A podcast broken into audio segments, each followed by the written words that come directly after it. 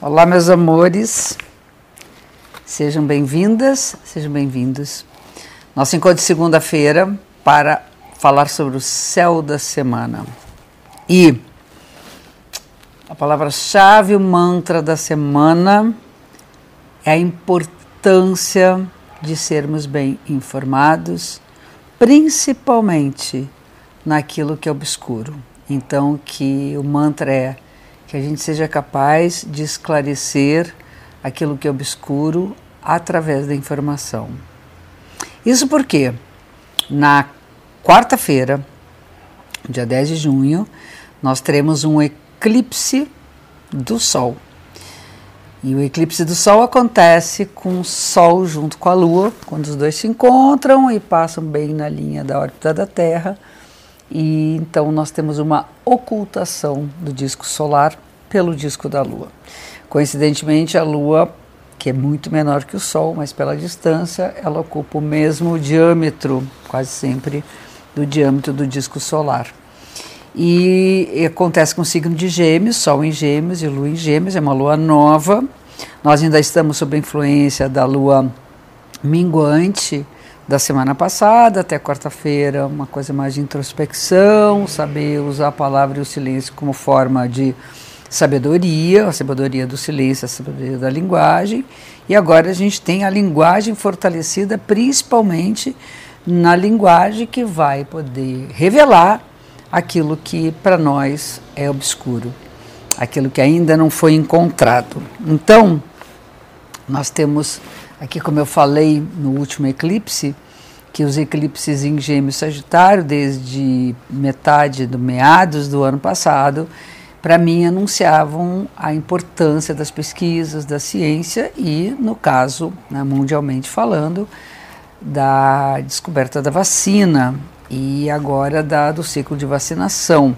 O quanto é importante a informação de que devemos nos vacinar, porque isso é a única maneira que nós temos de salvar vidas no planeta. Né?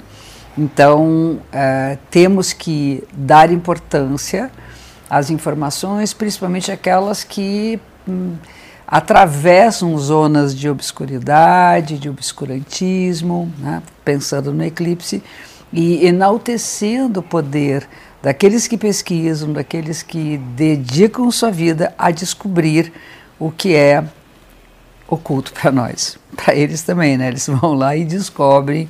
É incrível, né? Então, os eclipses em Gêmeos Sagitário, para mim, tem a ver com isso. Eu tenho falado muito sobre isso.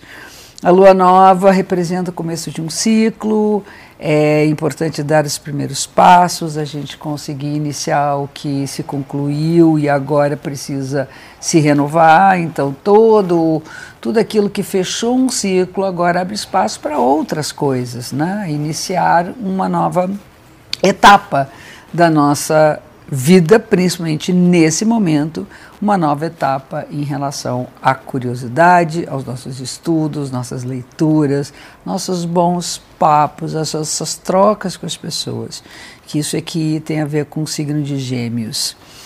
Na metade da semana, exatamente no período do eclipse, o Mercúrio e o Sol ficam juntos, e o que fortalece ainda mais a consciência que nós temos que trazer as palavras, aquilo que nós falamos, aquilo que nós ouvimos, tem que ser atravessado pela clareza da razão.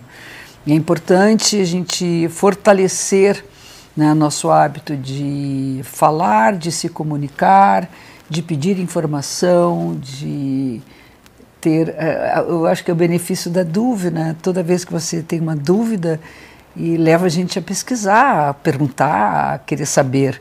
Isso aí, claro, um monte de janelas são abertas e essas inúmeras janelas nos levam a alargar nosso poder de informação e de conhecimento. Também no meio da semana, lá pelo dia 11, Marte entra no signo de Leão que significa a coragem que vem do coração. Né? Leão é um signo regido pelo Sol, tem a ver com coragem, Marte também.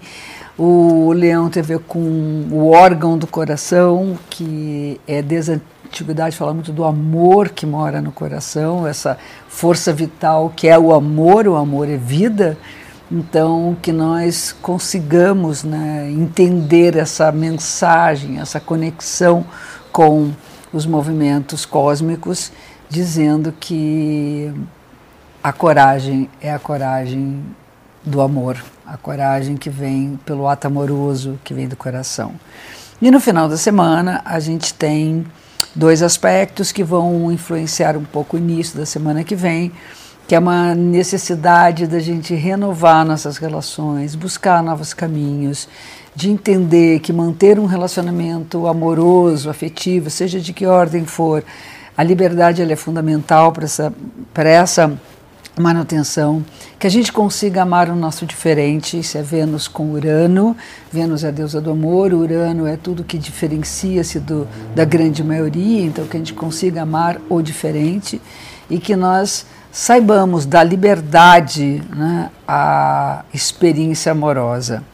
E bem no finalzinho, já começando na próxima semana, eh, podemos ter um momento mais eh, embaçado em relação a aquilo que nós queremos, aquilo que é certo para nós. É um momento de incertezas, mas principalmente não em relação ao amor, que eu acho que está bem bem mexido favoravelmente, mas em relação à importância daqui, dos nossos talentos, da, daquilo que é valoroso para a gente, é um aspecto tenso entre Sol e Netuno, e isso significa ficar um pouco fora da realidade. Então a gente pode tender a fugir da realidade, negando aquilo que é mais difícil para a gente, ou então desesperançando, usando esse verbo, não tendo esperança de algo que possa ser favorável né, é pela frente. Então tem também uma vibe meio melancólica nesse sentido. O importante é ter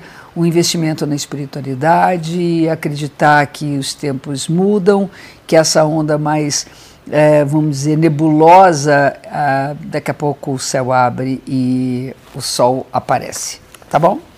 Fica um beijo enorme para vocês. Até nosso próximo encontro na segunda-feira que vem. Beijo gigante.